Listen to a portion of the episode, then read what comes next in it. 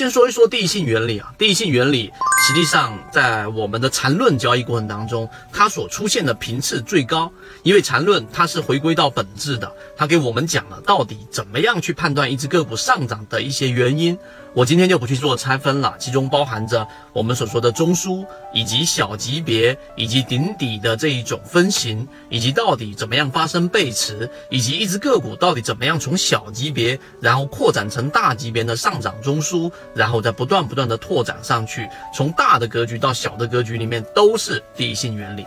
那这里面就出现着一个问题，什么问题？就是第一性原理，它首先。它存在的一个问题就是，它很难去真正的落入到实处。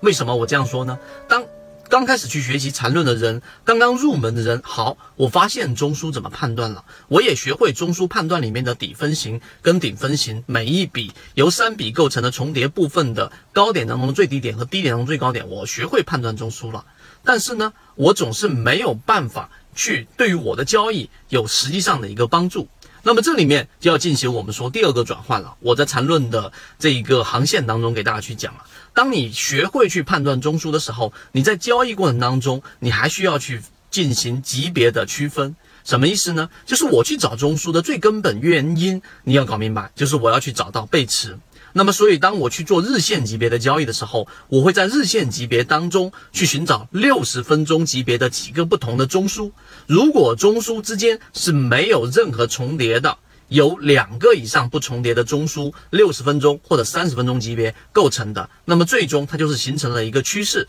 在这种位置之上，我就可以买入。这是第一个点。第二个点，刚才我们所说的背驰，在日线级别的交易过程当中，我在六十分钟或者三十分钟的级别当中找中枢，找到了一二三四五个中枢，结果我发现一二三每个中枢里面下方的 MACD 的红色柱体面积都是在增加的，那么这个位置我肯定是持股。但是当我发现第三跟第四中枢的时候，哎，我第三个中枢跟第四个中枢，第四个中枢的 MACD 柱体面积出现了明显的减少，也就是我们所说的背驰。当然，你可以用我们。说的流动资金，你也可以用主力净满额等等资金角度的背驰啊。我刚刚说 MACD 是 K 线角度的背驰都可以。我发现它的量能在衰竭了，那么在这个位置实际上就是出现了实战的机会，它至少给我们拉了拉响了一个警报，在这个位置上量能衰竭了，你要随时看一看这只个股，或者在这个位置上你要适当的减仓了。那么这个时候其实是优先于股价下跌之前，你提前找到了一个卖出信号。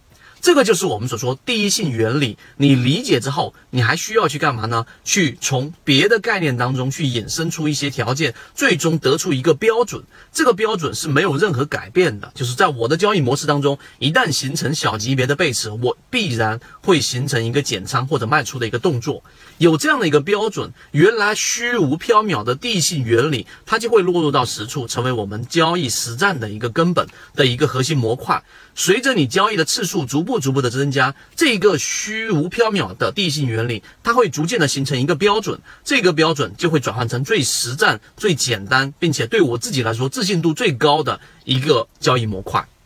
如果你能理解我在讲的这一块的话，那么实际上缠论就能够帮助你在交易过程当中一步一步的去完善自己的这一种模块，并且成功率会逐步逐步的增加，建立完整的交易系统。如果你也想进一步的去系统学习，可以移步 A D K 三六八八进入到我们的实战圈子，与你一起终身进化。